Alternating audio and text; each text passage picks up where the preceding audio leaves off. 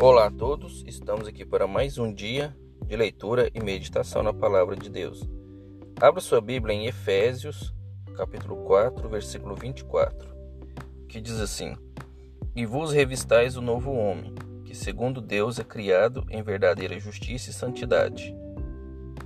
Então aqui a gente vê que a palavra ela nos, nos instrui que quando a gente está no caminho de Deus, que a gente mude o nosso comportamento, que a gente se revista do novo homem, principalmente em justiça e santidade, que é um dos atributos de Deus. Que se a gente segue a Deus, que a gente vê que a justiça é verdadeira e vem de Deus, então que a gente busque receber isso de Deus. Aqueles que não receberam, que peçam que vão receber. Como está escrito também, tudo que a gente pede em nome de Deus, a gente recebe. Então que a gente peça esse revestimento, que a gente peça essa novidade, ser um novo, um novo homem ou uma nova mulher, ser uma nova criatura, que a gente vai receber.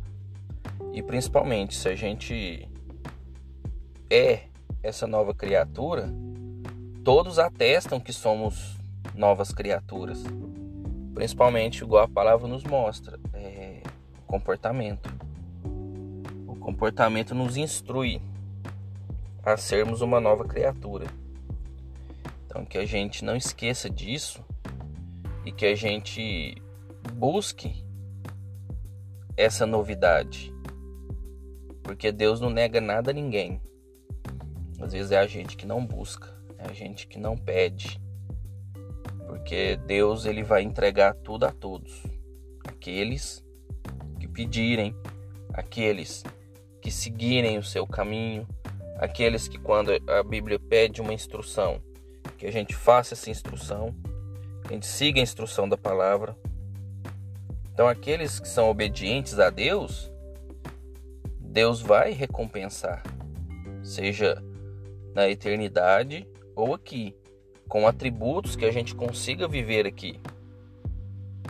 Então que a gente entenda isso para nossa vida, para que sejamos testemunhas do poder de Deus. Que isso é poder de Deus, a gente ser justo e verdadeiro, tudo que a gente fizer fazer em verdade, é, isso é um sinal de Deus. Por isso que Jesus falava tanto. Em verdade vos digo, porque a verdade ela vem de Deus. Jesus não dizia, não dizia Deus disse.